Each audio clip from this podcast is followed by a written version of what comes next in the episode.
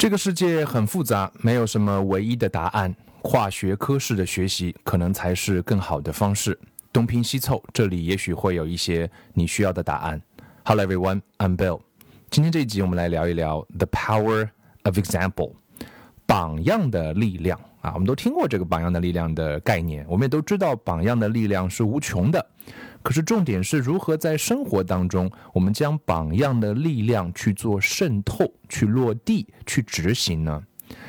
小小孩子可以在旁边打酱油，小孩子就会看大孩子的样，大孩子就是大人的小帮手。这个大人呢，就像变魔法一样，把一件件工作从无到有的展示、制作、说明给孩子看。这样的榜样，我们需要。很多很多，所以这一集我们就来聊一聊榜样的力量。The power of example. Often, when small children become bored and distracted at home or in nursery school, adults will decide that they need more structure. I tend to be wary of that term since those who use it generally mean only one thing some adult standing over the child telling him what to do and making sure he does it. Many young children do indeed need to be introduced to tasks and activities that take time, concentration, effort, and skill. But this isn't a matter of giving harder tasks and making the child persist until he or she is finished. In such situations, the controlling factor is the will of the adult, not as it should be, the requirements of the task. Instead, what young children need is the opportunity to see older children and adults choosing and undertaking various tasks and working on them over a period of time until they are completed. Children need to get some sense of the processes by which good work is done. The only way they can learn how much time and effort it takes to build say, a table, is to be able to see someone building a table from start to finish, or painting a picture, or repairing a bicycle, or writing a story, or whatever it may be. 我们都知道啊，小朋友呢，他的注意力集中时间特别短啊，他很容易觉得很无聊，很容易的分心。不管是在家里面的时候，还是在这个学校里的时候，那这个时候呢，我们大人啊、老师们啊，都会觉得说，这个孩子啊，他需要训练训练，学会专注做一件事情。这个时候呢，我们啊，容易有这样一种做法，就是要啊，让孩子专注于做一件事情，坚持，你要坚持一下啊，跟他发出这样的指令。当我们在这样做的时候呢，我们要稍稍的呃警觉一下下哈，不是说完全不对，我们要警觉一下，是说，呃，难道你要一直这样给他发指令，然后盯着他，确保他能够完成吗？当然，小孩子是需要被教的，但是我们要去想象一下，说要让孩子从小到大，慢慢的成长的过程当中，他要去做很多事情，这些事情呢都需要时间，都需要专注力，需要努力，需要需要技能。可是怎么样他让让他们学会呢？哎，我们其实如果呃仔细去观察一下，小孩子在什么时候他最愿意学的时候，我们就能够有一些收获了。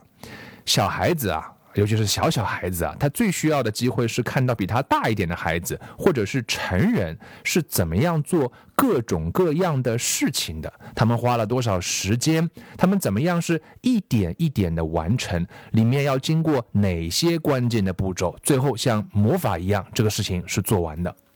所以呢，呃，如果想让孩子知道说，比方说木工吧。你要做一张桌子，要花多少时间，花多少努力？最好的方法呢，不是跟他讲，最好的方法就是跟他啊一起做一遍，让他在旁边看着啊，从头到尾，从一块木头最后变成了一张桌子或者是一张椅子。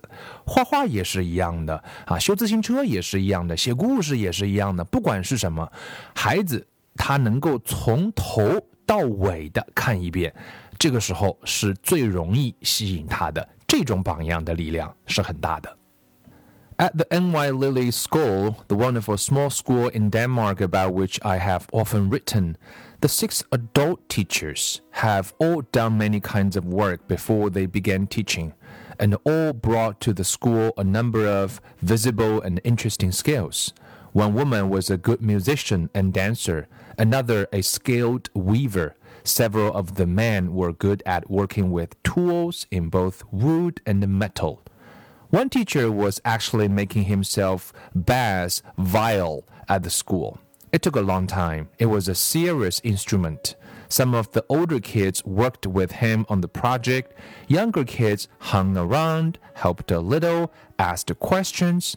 Still younger children watched less attentively for shorter stretches of time. But even the youngest children were aware of that project going on and kept track of its progress.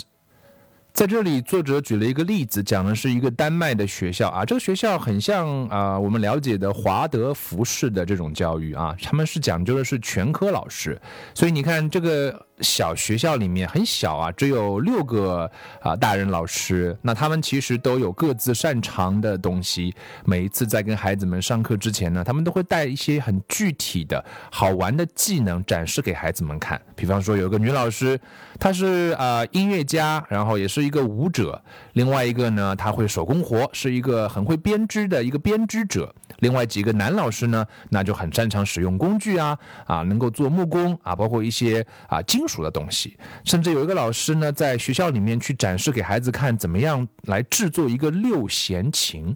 这个是要花很长很长时间的，这是一个非常啊，可以说是非常正式的一个乐器。那么在整个的过程当中啊，今天我们流行叫做 project-based learning，大概就是这个样子的。所以有几个大孩子会帮着这个老师一起来做这个六弦琴。小孩子呢，小一点的孩子呢，旁边就看着，能够帮一点就帮一点啊，打打酱油啊，提提问题，那老师可以回答。那更小的老更小的孩子呢，可能就呃注意力不会那么集中啊，就稍微看一会儿就走了。但是即便是最最小的孩子，他也会意识到说。这件事情在发生，这个项目在进行，以及他会随时的、时不时的，也不是随时的、时不时的来关注一下这个事情的进展是如何的。我们去想一想，啊，我是多么想把我的孩子送到这样的学校里面去。我觉得这个是很棒的，呃，学习是真正的学习，就是学徒式的啊啊，看给老师怎么样啊，把一把六弦琴像变魔法一样的，花了很长的时间，最后做出来了。Children need to see things done well, cooking and especially baking, where things change their texture and shape and taste yummy, are skills that children might like to take part in. Typing might be another, and to either or both of these could be added bookmaking and bookbinding. These are crafts that children could take part in from beginning to end. Skilled drawing and painting or woodworking might be others. Adults must use the skills they have where children can see them.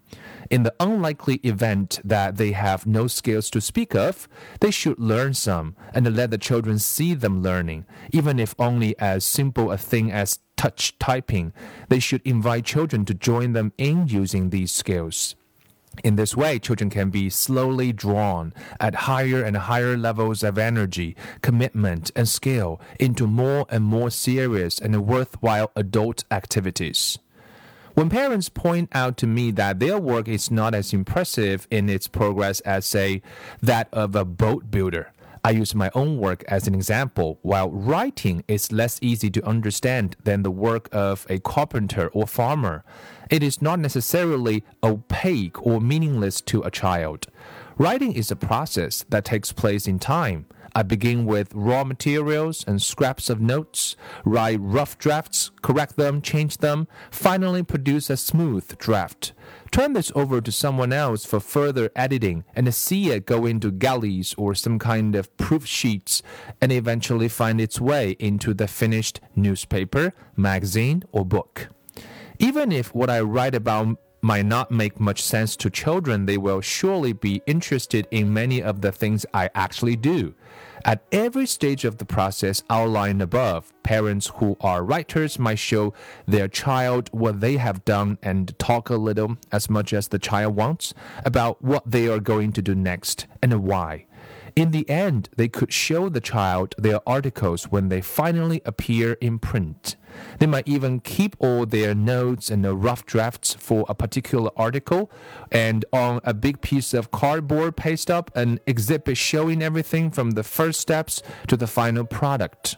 This would also be an easy and interesting thing to do in schools. It would show students what none of them now know or could imagine the amount of work that goes into serious writing.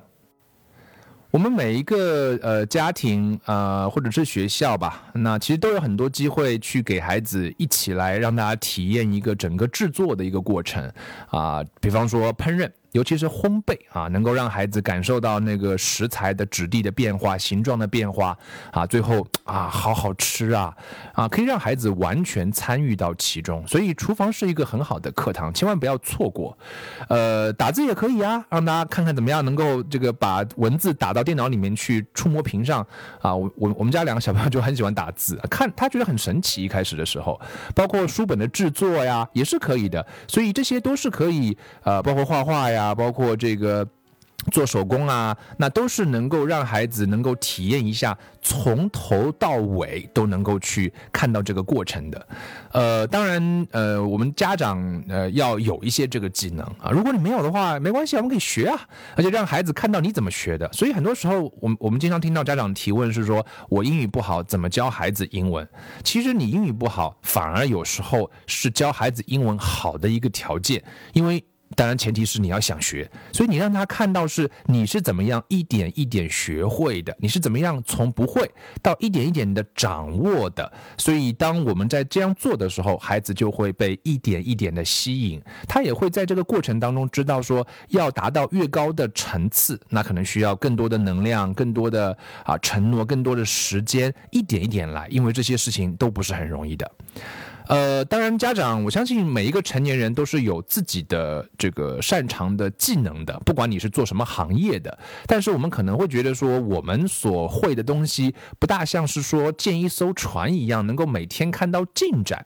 在这里呢，作者就拿写作打了一个比方，写作其实也不是很好展示这个进展的，不像做木工啊，不像做农活啊，不像烘焙啊。但是其实对于孩子来讲，也不一定是很难懂，或者说完全没有意义的。你完全可以展示给孩子看整个的写作的过程啊，怎么样从选材，从一些草稿啊，然后呢，呃，改正、修正，最后呢，变成一篇啊还不错的稿子，然后呢，送给别人或者自己在校验、打圈圈，然后最后呢，啊，可能变成了一个报纸上的一篇文章、杂志上的一篇文章，甚至是一本一本书。所以，呃，让孩子能够看到这个过程，每一个过程都是能够有机会让他啊感受到。看到，而且呢，呃，我觉得最重要的是，我们在这个过程当中啊，最好是一边说一边讲。一边做一边讲，啊，当然前提是孩子他感兴趣的前提之下，他感兴趣你就多说一点啊，怎么做，下一步要做什么。所以我们在厨房里面的时候就应该这个样子，写作的时候也应该这个样子。我们在安妮有时候看我在录音，说爸爸你在干嘛？那我就说你旁边不说话，你就听我录就好。啊，我录完之后我怎么样把一个音频导出，把一个视频导出，然后他说我要看我要看，他很希望看到这个成品。所以呢，我们都可以把我们呃每一个大人。人都有自己擅长的领域，那我们让孩子能够感受到整个的过程，所以这个是榜样展示，有点像是 demonstration 展示的作用。就像我们好像很多时候去餐馆吃饭，我们愿意看到那个厨房是透明的，我们想看看那个食材是怎么样做出来的，所以大概大概跟孩子的心里有一点啊相像的地方啊，当他。见过了，看过了，他才知道说这个事情不容易，他才知道说啊，这是一个 serious 的 work，他需要花很多的时间，他才能够呃在这个基础之上产生他的连接。It is this sense of process over time that children want and need to learn about, and much of this is visible in most kinds of work. Even if parents can show children their actual workplace, they can show them similar places. For instance, for the child of journalist, any small offset press would be fascinating. The noise, all those things going round and round, the paper flying out with stuff printed on it. A mystery. But children will see that a grown up understands it and controls it and thinks that maybe someday, if they want it, they could too. They would also learn that their parents did not think of them as too small and stupid to be included in a central part of their own lives. 所以最后呢，就是孩子需要，他也想去学啊，真实世界当中大人们所具有的各种各样的技能，各种各样的工作。不管你是做什么的，你是做厨师的，还是你是一个作家，还是你是一位记者，你都有机会让孩子给孩子展示给他们看啊，真实的世界是怎么样的。如果你是记者，一篇文章是怎么样写出来的，让孩子感到说，Wow，it's a mystery，好神奇啊！所以，孩子需要看到。并且能够介入在不同的年龄段，用不同的介入方式，能够介入到这些啊真实的工作当中，真实的榜样的力量，啊，而且这会给孩子很大的信心，会让孩子感受到说，父母不觉得他们是一个小朋友，小朋友最不喜欢被别人叫小朋友了，他也不会觉得自己还很笨啊，或者不会很多事情，因为他也在为这个家庭，也在帮助爸爸妈妈。妈妈啊，做很多啊事情。那我想，呃，难道这些不是教育过程当中，作为父母来讲，我们最应该陪伴他们啊，指引他们，展示给他们看的事情吗？所以，这个是榜样的力量的延伸。最后，各位大朋友们可以思考一下，你在生活当中你是如何一点一点的用这一种学徒式的方式带着你的孩子学习的。你们学了什么呢？